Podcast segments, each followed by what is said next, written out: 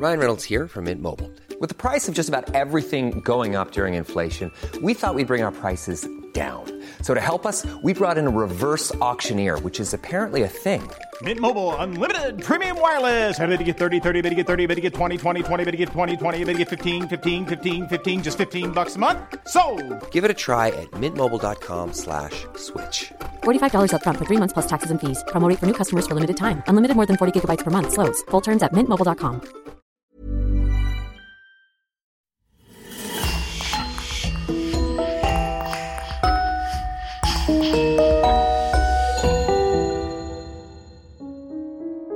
Bonjour et bienvenue à tous pour une nouvelle affaire criminelle. Avant de commencer, permettez-nous de remercier chaleureusement notre club élite de Patreon et Christophe Vellens, qui sponsorise ce podcast.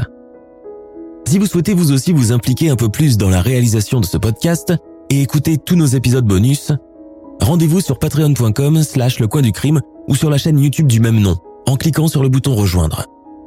Merci. Et on commence. Nous sommes le lundi 20 mars 1995 et plusieurs usagers des lignes de métro de la périphérie de Tokyo attendent leur train pour se rendre au travail. Soudain, c'est la catastrophe. Une odeur insoutenable envahit les wagons. Les passagers se sentent de plus en plus mal et peinent à respirer. Ce jour-là, ce sont bien cinq lignes de métro qui sont touchées par une attaque mortelle au gaz sarin. Ce matin-là, le pays du soleil levant nage en plein cauchemar, faisant face à l'un des pires attentats perpétrés sur son sol depuis la fin de la Deuxième Guerre mondiale. Rapidement, les autorités vont commencer à soupçonner un groupuscule religieux très puissant, richissime, qui étend son influence hors des frontières du pays et bénéficiant de la protection des politiques. La secte Om Shinrikyo, ou Homme Vérité Suprême, dont le gourou charismatique, Shizuo Matsumoto, plus connu sous le nom de Shoko Asahara, a été élevé au rang de prophète de l'Apocalypse par ses 10 000 disciples. L'attentat mortel aux conséquences dignes d'une guerre biochimique va déclencher une chasse aux sorcières contre Shoko Asahara et ses fidèles, mettant à nu des vérités dérangeantes que la population a toujours préféré passer sous silence à cause de ce stoïcisme, de cette résignation et de cette peur du scandale si caractéristique du peuple japonais. Je vous propose de revenir avec moi sur l'époque et les lieux de cet événement qui a longtemps marqué les esprits et par la même occasion sur les dérives d'un homme qui, en sa qualité de gourou, s'est cru à un moment donné au-dessus de tout. De la loi, de la morale et de l'humanité elle-même.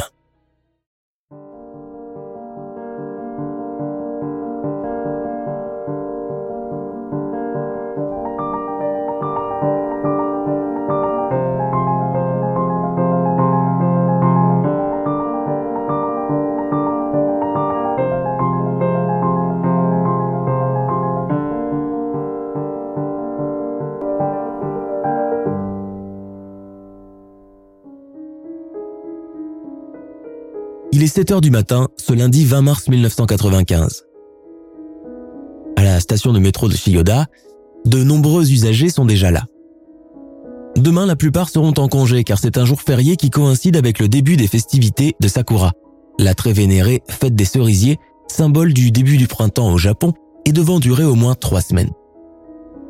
De ce fait, beaucoup d'employés ont aussi préféré faire le pont, en prenant d'emblée un jour de congé de plus, Chose d'habitude infaisable, mais il faut dire que ces festivités sont sacrées aux yeux de tous, toutes générations confondues. D'ailleurs, même les patrons ne s'y opposent pas.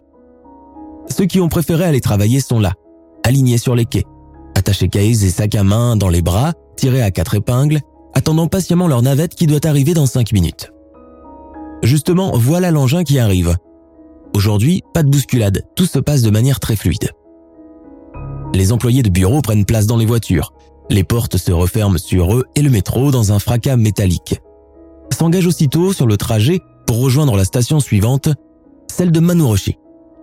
Ensuite, la navette poursuivra son itinéraire jusqu'à la station de Kasumigaseki avec une halte à Nagatasho pour finalement s'arrêter à Ibiya, le terminus en plein centre du quartier des affaires de Tokyo.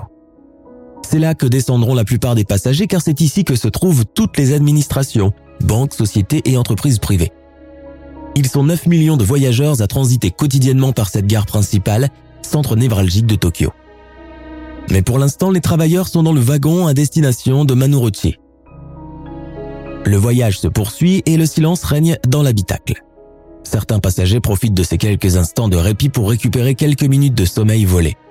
Les plus alertes, quant à eux, consultent leur agenda du jour ou relisent des messages dans leur télétexte ou sur leur téléphone.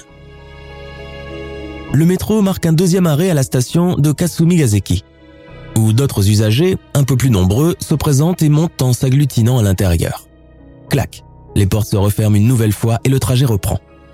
Quand soudain, c'est d'abord une forte odeur âcre qui surprend les passagers et réveille ceux à moitié endormis, une odeur proche de celle de l'eau de Javel. Ils croient d'abord à des pulvérisations d'antiseptiques, mais ce n'est pas le cas.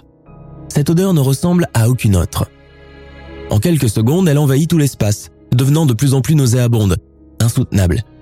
Vite, on sort les Kleenex pour se boucher le nez, la bouche, les yeux, mais rien n'y fait. Quelques personnes commencent déjà à se sentir mal, d'autres sont prises de maux de tête soudains et violents, d'autres encore commencent à avoir mal au cœur et se mettent la main sur la bouche pour arrêter le flux de la nausée qui menace. À l'intérieur des rames, l'air commence à manquer. Tous les passagers suffoquent et tous, saisis de spasmes prolongés et épouvantables. Quelques-uns essaient d'appeler du secours, mais les contrôleurs semblent avoir complètement disparu. Un vent de panique commence alors à gagner les usagers qui réussissent tant bien que mal à déclencher le système d'alarme. Dans la rame A725K, c'est carrément l'hécatombe. Les passagers commencent à s'affaisser et s'effondrent par terre les uns après les autres. Beaucoup suffoquent et les cols de chemise et les cravates serrées n'arrangent rien à leur calvaire. Ils n'ont même plus la force de se déboutonner. Dans la rame voisine, plusieurs femmes se sont évanouies et à présent, elles gisent, mortes, sur le sol. Ils sont pris au piège dans ce métro qui continue sur sa lancée, direction le terminus d'Ibia. Sur le sol de chaque rame, un étrange liquide commence à s'étaler, incolore comme de l'eau. Personne ne le remarque encore et dans la panique générale, on marche même dedans. Les issues de secours sont bouchées et à présent, il n'y a plus une seule molécule d'oxygène dans l'air. Dans les haut-parleurs, la voix à peine perceptible d'un responsable de wagon se fait faiblement entendre, donnant l'ordre d'évacuer les lieux immédiatement. L'arrivée à Ibiya est chaotique. À peine les portes du métro sont-elles entrouvertes que ceux qui ont encore la force de se précipiter dehors passent sur les corps des autres passagers, étendus par terre et inanimés. C'est bien connu, dans ces moments l'instinct de survie devient plus fort et surpasse tous les autres. En quelques instants, les quais du terminus d'Ibia se transforment en une véritable scène d'apocalypse. Des bruits de sirènes d'ambulance retentissant de loin redonnent pourtant un peu d'espoir aux sinistrés encore conscients. Un espoir malheureusement de courte durée, comme le raconte cet employé de bureau. Une fois dehors, j'ai regardé autour de moi, et ce que j'ai vu était pire que tous mes cauchemars. Trois hommes en costume cravate étaient par terre, livides, visiblement étranglés par leur langue. Un contrôleur qui, ce matin encore, s'était incliné devant moi pour me dire bonjour, est mort sur mes genoux, ses yeux décollés de leurs orbites. Il avait avalé sa langue lui aussi. Sur la moitié de la rue, c'était l'enfer, mais de l'autre côté, les gens continuaient d'aller à leur travail de la façon la plus naturelle du monde, comme si nous étions dans deux mondes parallèles.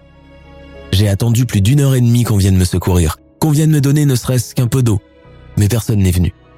Alors, avec le peu d'énergie qui me restait, je suis allé à pied jusqu'à mon bureau, plus morte que vive. On ne nous a même pas commandé de taxi, ni demandé de nos nouvelles par la suite. Le choc émotionnel l'avait prise au dépourvu. L'origine et les dégâts encore inconnus de la catastrophe font que ni les policiers, ni les pompiers, ni les ambulanciers ne savent où donner de la tête. Un manque de coordination entre les différentes équipes de secours se révèle rapidement et retarde l'intervention encore davantage. Certaines ambulances, déjà en route pour Ibiya, sont alertées en cours de route pour faire demi-tour et se diriger préférentiellement vers la station de Kasumi Kazeki où vraisemblablement les cas graves ne cessent d'augmenter. Est-ce un incendie, un court-circuit, un accident de rail? Impensable dans un pays où chaque recoin du réseau de transport urbain est inspecté, récuré, désinfecté minutieusement avant le début de chaque journée de travail. Inconcevable dans un pays où l'on prend les devants, où l'on devine la faille et où on la répare bien avant qu'elle ne provoque des effets indésirables ou des dysfonctionnements. Inimaginable dans un pays qui ne laisse jamais rien au hasard surtout pas quand c'est en rapport avec la sécurité de la population active, dont la rentabilité au travail est aussi importante que l'unité de la nation elle-même.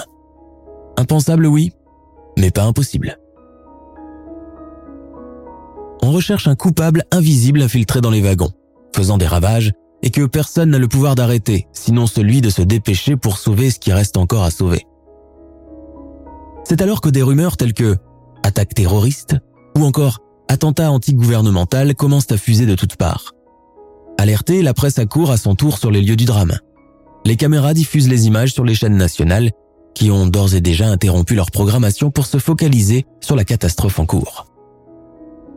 Les sirènes des ambulances continuent à résonner jusqu'à la tombée de la nuit. Les pompiers, les policiers et les forces spéciales sont déployés autour des différents quartiers de Hibiya. Toute la ville de Tokyo est sur le pied de guerre. Le lendemain matin, sont dévoilés les premiers constats et ils sont dramatiques. On dénombre 13 morts et 6300 personnes dans un état très grave, aussi bien parmi les passagers que parmi le personnel du métro. Depuis la veille, les victimes ont été acheminées dans les 169 hôpitaux de la ville où la plupart d'entre eux sont tombés dans le coma dès leur arrivée. Sur les chaînes nationales et bientôt même à l'international, on parle du plus grave attentat perpétré sur le sol japonais depuis la Seconde Guerre mondiale, aussi dramatique que la catastrophe nucléaire de Tchernobyl. Dans la foulée, le gouverneur de Tokyo, Suzuki Shunichi, annule toutes les festivités du printemps et déclare trois jours de deuil national, appelant la population à rester vigilante et à favoriser leurs véhicules personnels pour les déplacements domestiques ou professionnels.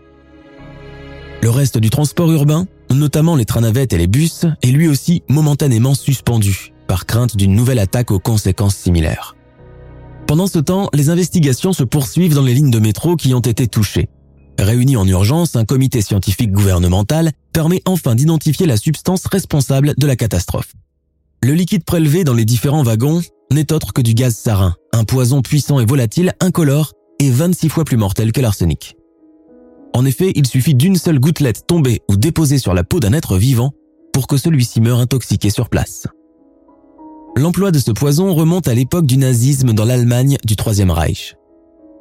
Il est repris quelques décennies plus tard par le chef politique irakien Saddam Hussein, qui l'utilise à son tour contre l'armée iranienne avant de le transformer en arme d'extermination massive contre la population kurde de son pays lors de la tristement célèbre Opération Anfal. Connaissant à présent la nature et la dangerosité du poison employé, l'enquête policière commence dans un climat de fin du monde. Les stations de Chiyoda, Manuroshi, Kazumigaseki, Nagatacho et Hibiya sont mises sous scellé. Les bandes des vidéosurveillance sont passées au peigne fin. À l'issue de ces recherches, les premières images de ceux qui pourraient être les responsables de cette catastrophe nationale commencent à apparaître. Dans chaque arrêt des cinq stations, six individus en tenue de sport portant des masques chirurgicaux ont été aperçus déposant des sacs plastiques et des paquets qu'ils ont percés à l'aide d'une pointe de parapluie avant de prendre la fuite. Cette histoire de gaz sarin n'est pas étrangère aux autorités japonaises, qui pensent d'ores et déjà avoir trouvé les coupables. À présent, il leur faut agir vite pour les arrêter, et un seul nom leur vient en tête, la secte Om Shinrikyo, plus communément appelée Homme Vérité Suprême. Précédemment accusé d'avoir déjà fabriqué des bombes artisanales, des pesticides et autres substances toxiques. En effet, deux ans auparavant, soit en novembre 1993, dans un village à l'ouest de Tokyo, la police japonaise se souvient avoir prélevé des résidus chimiques à côté de bâtiments privés appartenant tous à Om Shinrikyo.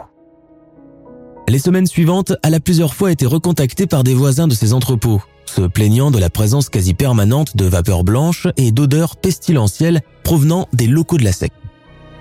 Selon eux, ces vapeurs les rendaient malades, et plusieurs ont ressenti des symptômes tels que de violents maux de tête et des palpitations cardiaques, les mêmes manifestations éprouvées par les passagers du métro. Interrogés, les scientifiques de Home Shinrikyo affirment solennellement et d'une seule voix qu'ils n'ont rien fait de mal. Selon eux, ces résidus toxiques ne rentrent que dans le processus de fabrication des engrais et des pesticides qu'ils ont l'habitude de développer et de commercialiser à des sociétés agricoles. Les bénéfices qui en découlent contribuent d'ailleurs aux dépenses collectives de leur communauté religieuse. Rien que ça. Les recherches ne sont pas poussées plus loin et aucun des membres de Homme ne fait l'objet d'une enquête judiciaire. D'ailleurs qu'il pourrait. Au moindre pépin, la secte a pour habitude de brandir sa légitimité en tant que structure spirituelle reconnue par l'État et le gouvernement lui-même soutient que rien ni personne n'a le pouvoir de leur ôter ce titre. Sauf que depuis le drame du gaz sarin, cette légitimité commence pour la première fois à perdre de sa crédibilité et à prendre du plomb dans l'aile. En outre, d'autres affaires sulfureuses où le nom de Om Shinrikyo revient plus d'une fois, ressortent dans l'actualité. Des affaires troubles et épineuses de fraude fiscale, de placements illégaux à l'étranger, d'usurpation de biens immobiliers sous la contrainte, de lavage de cerveau, d'assassinat et d'incitation au suicide. Une semaine après l'attentat de Tokyo, 2500 policiers armés de pieds en cap, le visage caché par des masques de protection, sont envoyés pour assiéger le quartier général de la secte à Kamikuishiki, un petit village paisible situé à quelques kilomètres du mont Fuji. La presse est également du voyage avec toute une armada de caméramens voulant à tout prix immortaliser le moment de l'arrestation de Shoko Asahara et de sa suite. Sur place, la police prend d'assaut plusieurs bâtiments construits dans une architecture minimaliste, opaque et identique, couvrant plusieurs hectares de terrain. L'endroit est tranquille, propre, bien entretenu, entouré de jardinières et de fontaines en bambou, un lieu qui respire la quiétude et invite à la méditation, malgré l'horreur qui règne dans ses tréfonds. À l'intérieur des locaux, l'agitation est au rendez-vous. Les policiers sonnent une première fois mais personne ne leur répond. Dissimulé derrière une fenêtre, un responsable de la secte tente de les éloigner. S'adressant aux policiers avec une agressivité latente, il leur intime l'ordre de quitter les lieux sur le champ. Que voulez-vous? Laissez-nous en paix. Nous avons un mandat de perquisition, nous devons fouiller l'ensemble des bâtiments et de tout ce qui relève de la propriété. Qui vous a donné ce mandat de perquisition? Pour quelle raison voulez-vous mettre le nez dans nos affaires? C'est un ordre gouvernemental. Nous n'avons rien à nous reprocher et il est hors de question que vous pénétriez ici. Ceci est un lieu sacré, allez-vous-en. Mais la police refuse de céder et livre bataille. Ordre est immédiatement donné de procéder aux fouilles. Très vite, il tombe sur un vrai arsenal de destruction massive. De nombreux conteneurs de solvants sont saisis, ainsi que 5 tonnes de sarin et un stock important de toxines botuliques et d'éthane. Largement suffisant selon les experts pour tuer 5 millions de personnes en moins d'une heure. Manipuler du sarin n'est pas chose facile, et sa fabrication nécessite des connaissances pointues en matière de chimie. Des connaissances que seul un scientifique est en mesure de connaître et de maîtriser. Sur le toit, la police retrouve également un hélicoptère appartenant à la communauté, un ancien engin de fabrication soviétique, retapé et redevenu comme neuf. Il constate que le plein de carburant a été fait récemment, comme pour le tenir prêt en cas de fuite de dernière minute. Allant de découvertes en découvertes, les policiers finissent par saisir 700 millions de yens en espèces, ainsi que 10 kilos de lingots d'or dans les coffres forts. Ils évacuent également une cinquantaine de personnes dans un état avancé de malnutrition et visiblement sous l'emprise de diverses drogues et psychotropes. Elles sont retrouvées étendues à même le sol, dans des chambres sans matelas et sans fenêtres. Beaucoup sont tellement sonnées qu'elles sont traînées comme des paquets jusque dans les voitures de police. Les membres de la secte présents lors de la perquisition s'en prennent violemment aux policiers, menaçant de les renvoyer devant la cour martiale, de les faire arrêter pour effraction et violation d'une propriété privée. Pour les enquêteurs, il faut trouver à présent la tête pensante, le père spirituel, celui par qui et autour de qui tourne toute cette entreprise religieuse immunisée et intouchable, mais il est introuvable. Ce chef de file, ce prophète tout-puissant, à qui ses disciples vouent un amour et un dévouement sans faille, s'appelle Shoko Asahara.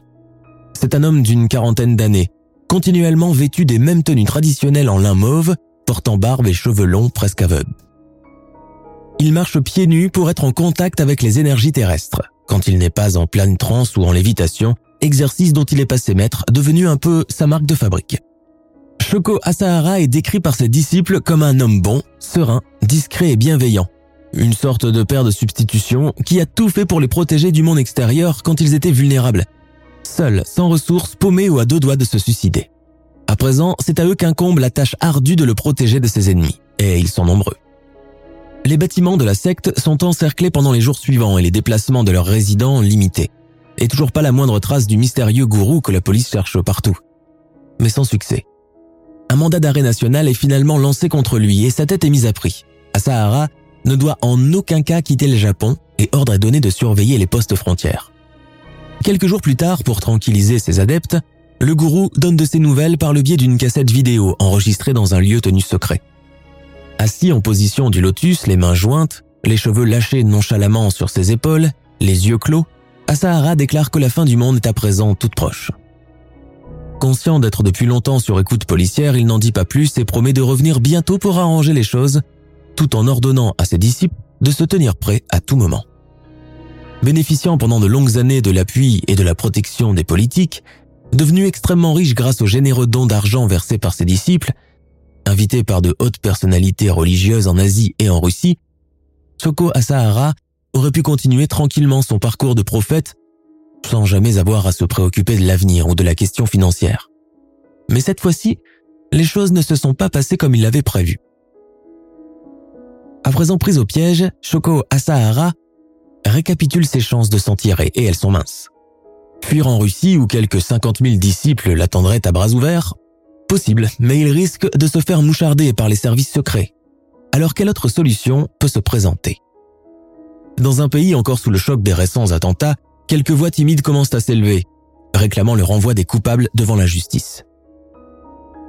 Bientôt, de simples citoyens commencent aussi à faire preuve de leur mécontentement à l'égard de la police qui, malgré son efficacité, ne s'est jamais illustrée pour ses interventions rapides et immédiates reliées à cette affaire. Pourquoi? Tout d'abord parce que le pays se targue d'avoir l'un des systèmes de sécurité les plus puissants au monde. Ensuite et surtout parce que dans la culture japonaise, il n'est pas bon de se plaindre et d'étaler ses souffrances publiquement.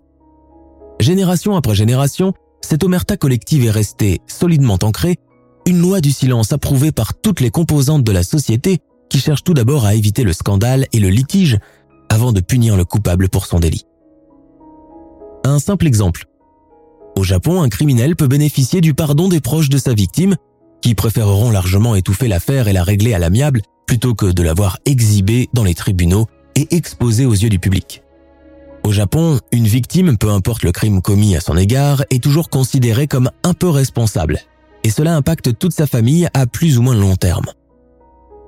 C'est pour cette raison que le Bushido, le code d'honneur, rentre d'emblée en jeu. Cette réputation a conservé une certaine mentalité patriarcale qui persiste toujours et qui soutient cette idée saugrenue que la victime l'a aussi cherché un peu. C'est dans ce même état d'esprit que certains rescapés de l'attentat du métro proclament déjà sur leur lit d'hôpital ⁇ Oh et puis finalement je n'ai pas été aussi malade que ça, Oh puis j'aurais pu retourner travailler dans l'après-midi malgré tout. Alors qu'en réalité ils auraient pu mourir et qu'ils en étaient conscients. Mais le Bushido, l'honneur, toujours l'honneur, leur interdit de pointer du doigt un coupable, même connu, préférant presque partager sa culpabilité avec lui.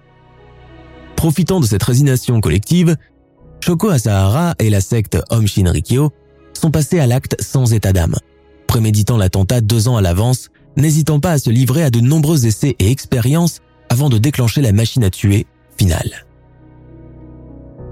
Pour la police, Shoko Asahara reste une énigme. Un personnage tantôt réel, tantôt fictif, aussi dangereux que psychopathe.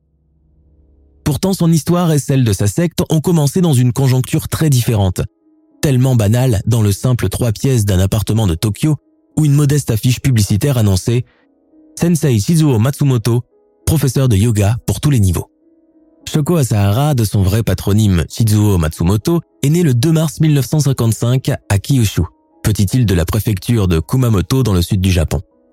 Son père est un fabricant de tatami, sa mère est femme au foyer. La famille compte 14 enfants dont il est le huitième. Le petit Shizuo est né avec une forme de myopie extrêmement grave qui le rend presque aveugle à partir de l'âge de 3 ans. Son enfance se déroule modestement sur l'île, mais son handicap l'empêche de nouer des amitiés et ses seuls compagnons de jeu sont ses frères et sœurs. Sa scolarité se déroule dans une école locale pour enfants non-voyants. En 1977, il se rend à Tokyo où il projette de s'inscrire à l'université, mais il échoue à l'examen d'entrée. Cet échec, qu'il digère mal, le conduit pourtant à se tourner vers un autre cursus. L'acupuncture et la médecine ancestrale chinoise qu'il étudie avec beaucoup de patience et d'intérêt. Dans le Japon de ces années-là, l'acupuncture est une discipline très populaire auprès des non-voyants issus des classes modestes, certains d'en faire un gagne-pain garanti pour plus tard. En 1978, Chizuo épouse la jeune Tomoko Ishii, qui devient Tomoko Matsumoto après son mariage. Tomoko donne naissance à une première fille, Reika, née en 1979, suivie par quatre autres enfants nés successivement. Chizuo, en sa qualité de chef de famille, est contraint de multiplier les emplois pour subvenir aux besoins de sa nombreuse progéniture. Souvent à court d'argent, mais jamais à court d'idées, il commence dès 1980 à commercialiser sans licence des filtres et des potions pour guérir de nombreuses pathologies, comme la dépression ou l'impuissance sexuelle chez les hommes. Un business très florissant qui lui rapporte rapidement 200 000 yens en quelques mois. Ses clients sont souvent des étudiants à l'université ou des fonctionnaires qui l'accostent discrètement à la sortie des bureaux, des écoles et dans les rames de métro. Ces remèdes sont vendus sous le manteau et s'écoulent à une vitesse étonnante le bouche à oreille aidant à le faire connaître. Mais la police finit par découvrir ce commerce illégal et le condamne à deux mois de prison avec sursis. Shizuo Matsumoto profite de son séjour derrière les barreaux pour se procurer et étudier des livres en braille traitant du taoïsme, de la médecine indienne traditionnelle et de l'astrologie. Il s'intéresse aussi aux religions monothéistes, particulièrement à l'islam et au judaïsme, dont il trouve qu'elles partagent beaucoup de points communs. À sa sortie de prison, il reprend son emploi d'acupuncteur tout en commençant à prodiguer des services supplémentaires de voyance et d'exorcisme. À cette époque, il voue un intérêt particulier à l'ésotérisme bouddhiste et à la pratique d'une forme de yoga primitif, qu'il se met à exercer lui-même quotidiennement pour se protéger des énergies négatives. L'idée de fonder un institut regroupant toutes ces disciplines commence à le tarauder dès 1982. Cependant, sans capitaux, pouvant à peine payer les dettes contractées auprès des magasins d'alimentation pour nourrir sa nombreuse progéniture, Tizuo Matsumoto passe ses nuits à méditer ce projet qui lui tient tant à cœur. Il tente le tout pour le tout deux ans plus tard, en ouvrant une petite école de yoga dans un trois pièces, perché au huitième étage d'un immeuble dans un quartier tranquille de la périphérie de Tokyo. Il nomme son école Om Shinzen no Kai et organise des portes ouvertes le 10 janvier 1984. Après un premier mois de vache maigre, les premiers clients commencent à se manifester.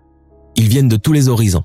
Médecins, avocats, professeurs, artistes, étudiants à l'université.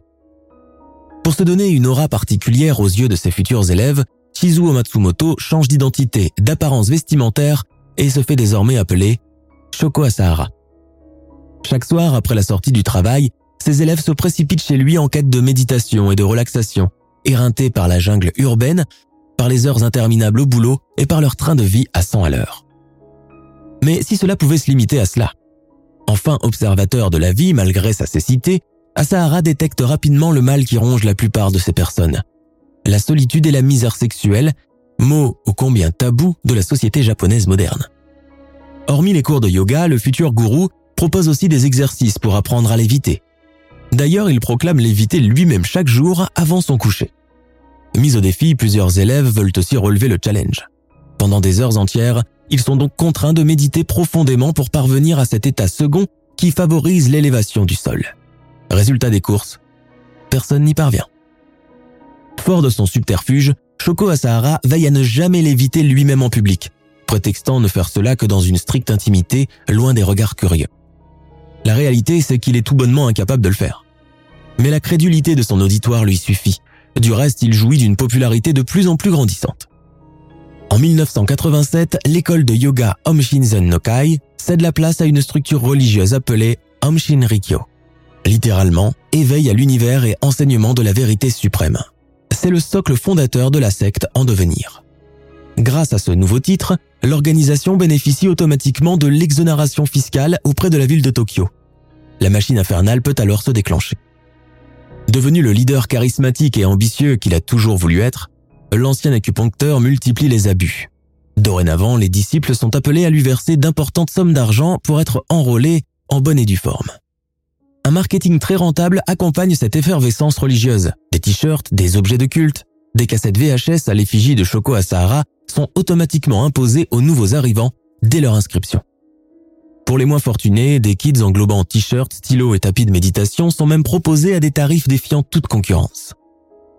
Désormais, on ne se contente plus de faire de simples mouvements de yoga, mais on vient aussi écouter la parole pleine de sagesse de Shoko Asahara, l'homme aveugle aux capacités vocales capables d'apaiser les cœurs.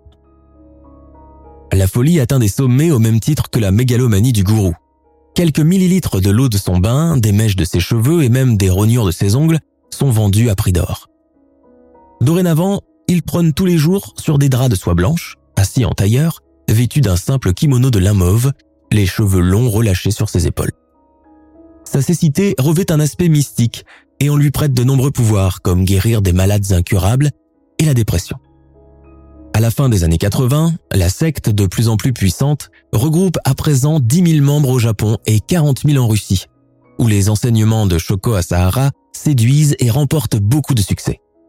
De ce fait, il est plusieurs fois l'invité de marque du gouvernement de Mikhail Gorbatchev qui l'accueille avec les honneurs d'une personnalité politique. La secte multiplie les bureaux de liaison dans une Russie en plein déclin socio-économique où la parole d'un saint homme venu de cet Orient tellement mystérieux devient indispensable. Au Japon, des films de propagande sont commercialisés montrant Shoko Asahara vêtu d'un simple pagne enroulé autour de la taille, méditant dans les montagnes de l'Himalaya. Le Dalai Lama lui-même lui voue de l'admiration et l'invite souvent au palais du Potala. Il est plusieurs fois l'hôte des plateaux télé, notamment dans l'émission de divertissement Fun Takeshijo, célèbre dans le monde entier. En 1989, Asahara projette de se présenter aux élections électorales. Fort de son succès désormais international, il fonde son parti politique reposant sur la prophétie de l'apocalypse toute proche. Ses adeptes se chargent de faire sa campagne électorale à coups de films et de mangas de propagande parlant de nouvel âge, de renaissance spirituelle, de fin du monde, appelant l'ensemble de la population à y adhérer pour son propre salut. Mais la campagne se révèle être un vrai fiasco et le parti est éliminé dès le premier tour avec zéro siège au Parlement japonais. Qu'à cela ne tienne, Om Shinrikyo continuera avec ou sans cette distinction politique. Certains reprochent à Shoko Asahara d'avoir misé un peu trop gros dans cette histoire de législative. Il ne fait aucun commentaire mais rumine profondément cet échec. La secte se replie un peu plus sur elle-même, vivant dans une sorte d'autarcie en pleine jungle urbaine. Beaucoup d'adeptes sont désormais contraints d'abandonner leurs maisons respectives pour venir s'installer dans les bâtiments nouvellement acquis par la secte dans le village de Kamikuishiki, jouxtant le mont Fuji. Divisé pour mieux régner, Tel est le nouveau leitmotiv du gourou qui veut assujettir ses disciples au maximum pour en faire ses esclaves, obéissant au doigt et à l'œil à toutes ses folies. Désormais, les châtiments physiques et psychologiques sont à l'honneur. Un adepte se montre un peu trop récalcitrant aux enseignements du gourou, qu'on l'enferme de force dans une minuscule pièce sombre face à un téléviseur allumé 24 heures sur 24 et diffusant un film de propagande. L'adepte n'en sort que si Shoko Asahara le décide, c'est-à-dire au bout d'un jour, d'une semaine ou d'un mois.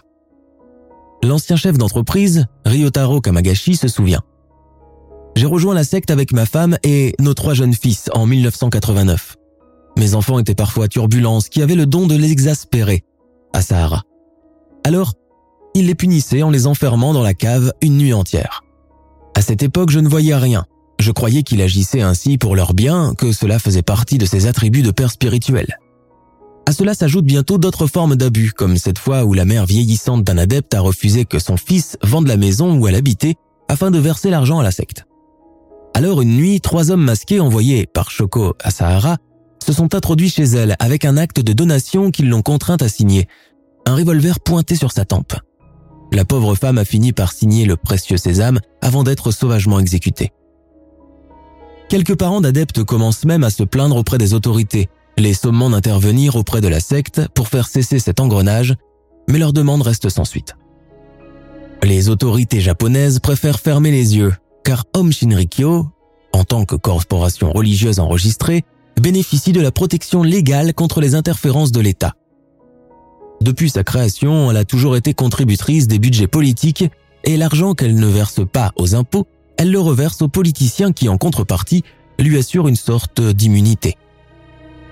Lâchés par la police, obligés de garder le silence pour ne pas sacrifier leur réputation, des familles entières d'adeptes, inquiètes de ne plus avoir de leurs nouvelles, prennent la décision d'engager l'avocat Tsutsumi Sakamoto pour interférer en leur nom. Mais le 4 novembre 1989, Sakamoto, sa femme et leur bébé sont retrouvés morts et démembrés dans leur résidence secondaire de Yamanashi. Une enquête est ouverte et des membres de la secte sont soupçonnés notamment un certain Matsumoto Tsuyoshi, jeune architecte de 28 ans, connu pour être l'homme de main de Shoko Asahara. L'affaire est classée sans suite, renforçant de plus en plus le sentiment de toute puissance de la structure. Au début de l'année 1993, Shoko Asahara déclare vouloir accélérer l'apocalypse à coups d'attentats. Un soir, il réunit ses fidèles pour leur faire part de son projet macabre assassiner en un temps record le maximum de citoyens tout en accordant le droit de vie à 10% de la population. Il parle pour la première fois de guerre biochimique, de nettoyage, d'extermination massive, prenant en exemple les terribles chambres à gaz employées par les nazis durant la Seconde Guerre mondiale.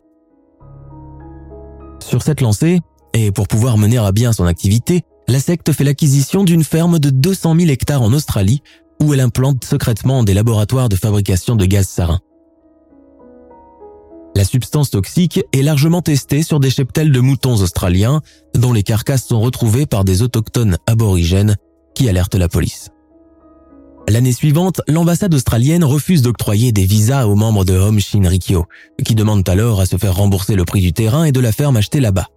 Après un long bras de fer avec les autorités australiennes, la ferme est finalement revendue. À ses adeptes scientifiques, Shoko Asahara donne les moyens de créer des laboratoires sur place avec du matériel dernier cri et les dernières technologies à l'appui. En mai 1994, deux laboratoires spécialisés dans la fabrication du sarin voient le jour dans le village de Kamikuishiki. À partir du mois de juin de la même année, la secte se met à réaliser les premiers tests du gaz sarin qu'elle vient de fabriquer. Pour ce faire, un premier attentat est commis dans le parking d'un supermarché de la province de Nagano, au nord du pays. Bilan, 7 morts et 200 blessés. Sur le parking, la police retrouve des traces de sarin, lâchées par un camion. Cet incident ne passe pas inaperçu. Des associations et des magistrats commencent à élever la voix, réclamant l'arrestation de Shoko Asahara et sa secte de criminels. Pourtant, même cette fois, la police n'intervient pas, prétextant le manque de preuves à leur encontre.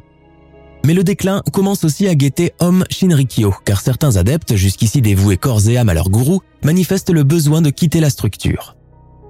L'ancien disciple, Ryotaro Kamagashi, raconte.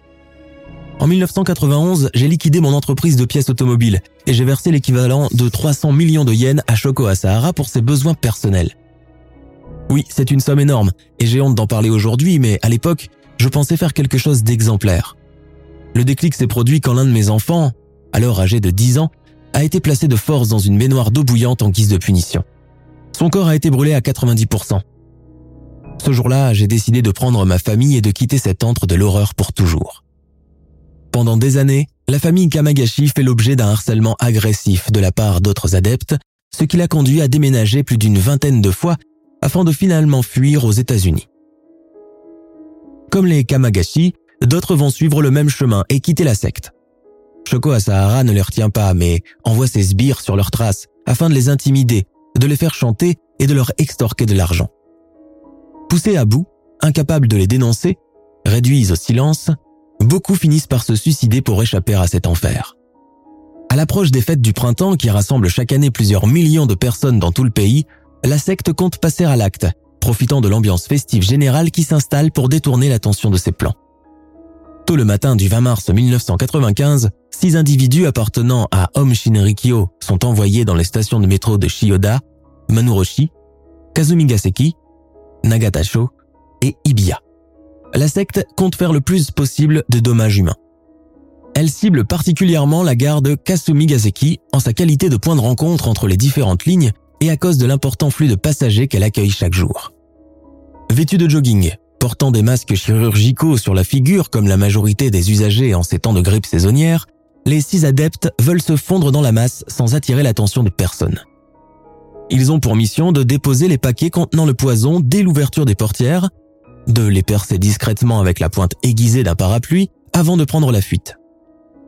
Chaque sac plastique contient environ 3 litres de sarin, de quoi générer une vraie catastrophe humaine.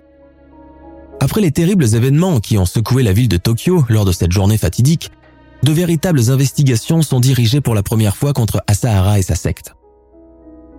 Caché pendant un mois et demi, il est finalement arrêté lors d'une opération commando le 16 mai 1995. Dans un premier temps, il nie tout, car selon lui, tout ce que la police a réussi à saisir dans les locaux ne servait en réalité qu'à fabriquer de la poterie et des engrais chimiques. Piètre système de défense. Asahara est accusé d'être le principal commanditaire de l'attaque mortelle dans le métro, puis d'autres chefs d'inculpation pèsent sur lui. Il se laisse finalement embarquer sans plus de résistance.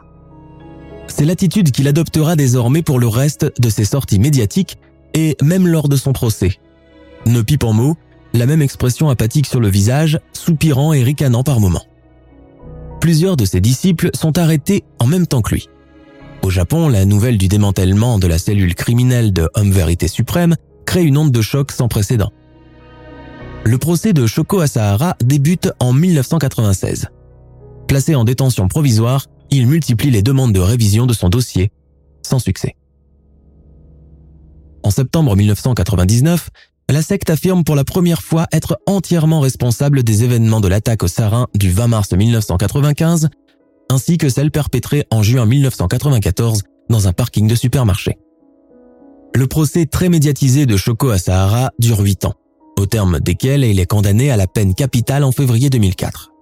13 de ses disciples, dont les six commanditaires de l'attentat du métro, à savoir Tomomitsu Niimi, Kenichi Hirose, les frères Iko Hayashi et Yasuo Hayashi, Masato Yokoyama et Kintaro Toyoda sont condamnés à mort en même temps que lui lors de cette audience, largement filmée et retransmise par les chaînes de télévision japonaises et étrangères.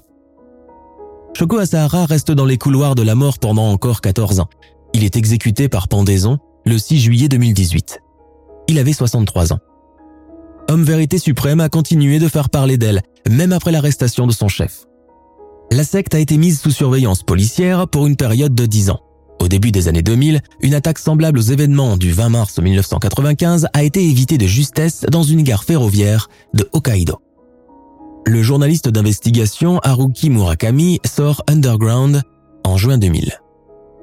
Le livre retrace les événements de l'attentat du métro de Tokyo minute par minute, rehaussé par les témoignages réels des victimes qui ont survécu et qui sont restés longtemps murés dans le silence. Parmi les 6300 survivants de l'attaque au gaz sarin, beaucoup sont restés dans le coma ou handicapés à vie. Plus qu'un simple hommage et devoir de mémoire, Murakami a cherché à travers son ouvrage à mettre la lumière sur les véritables mots qui rongent les différentes composantes de la société japonaise moderne, à savoir la solitude, le non-dit, l'individualisme et le matérialisme. Des critères devenus de véritables bombes à retardement dans un pays passé en un laps de temps restreint de structures familiales traditionnelles au culte de l'individu égocentrique et sans empathie pour les autres. Le journaliste a surtout voulu rendre hommage à ces victimes qui, selon lui, ont été injustement négligées par les médias japonais après l'attentat. J'ai voulu mettre un visage, un nom, une histoire sur chacune de ces personnes tellement ordinaires et qu'on a rangées dans une seule catégorie collective, celle de victimes. Pourtant, en se réveillant ce matin du 20 mars 1995 pour aller attraper leur métro, elles étaient comme vous et moi. Le danger n'est souvent jamais là où on le pense, souligne Murakami. Trois ans après l'exécution de Shoko Asahara, le Japon vit toujours dans le souvenir de l'attaque au gaz sarin. Certains redoutent que l'ancien gourou soit élevé au rang de martyr par des admirateurs secrets ou que la secte renaisse à nouveau, car beaucoup d'anciens adeptes de Om Shinrikyo sont restés en liberté, éparpillés un peu partout dans le pays et vivant sous de fausses identités. Des pays comme le Canada, les États-Unis ou encore l'Union européenne l'ont placé parmi la liste des organisations terroristes les plus dangereuses du monde.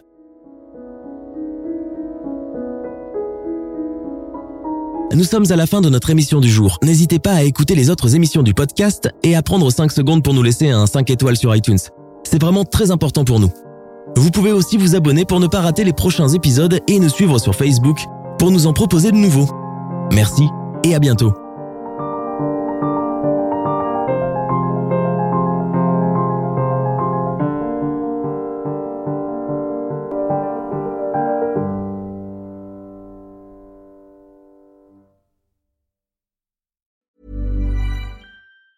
Hi, I'm Daniel, founder of Pretty Litter. Did you know cats tend to hide symptoms of sickness and pain? I learned this the hard way after losing my cat, Gingy. So I created Pretty Litter, a health monitoring litter that helps detect early signs of illness by changing colors, saving you money and potentially your cat's life. Pretty Litter is veterinarian developed, and it's the easiest way to keep tabs on your fur baby's health right at home. Go to prettylitter.com and use code ACAST for 20% off your first order and a free cat toy. Terms and conditions apply. See site for details.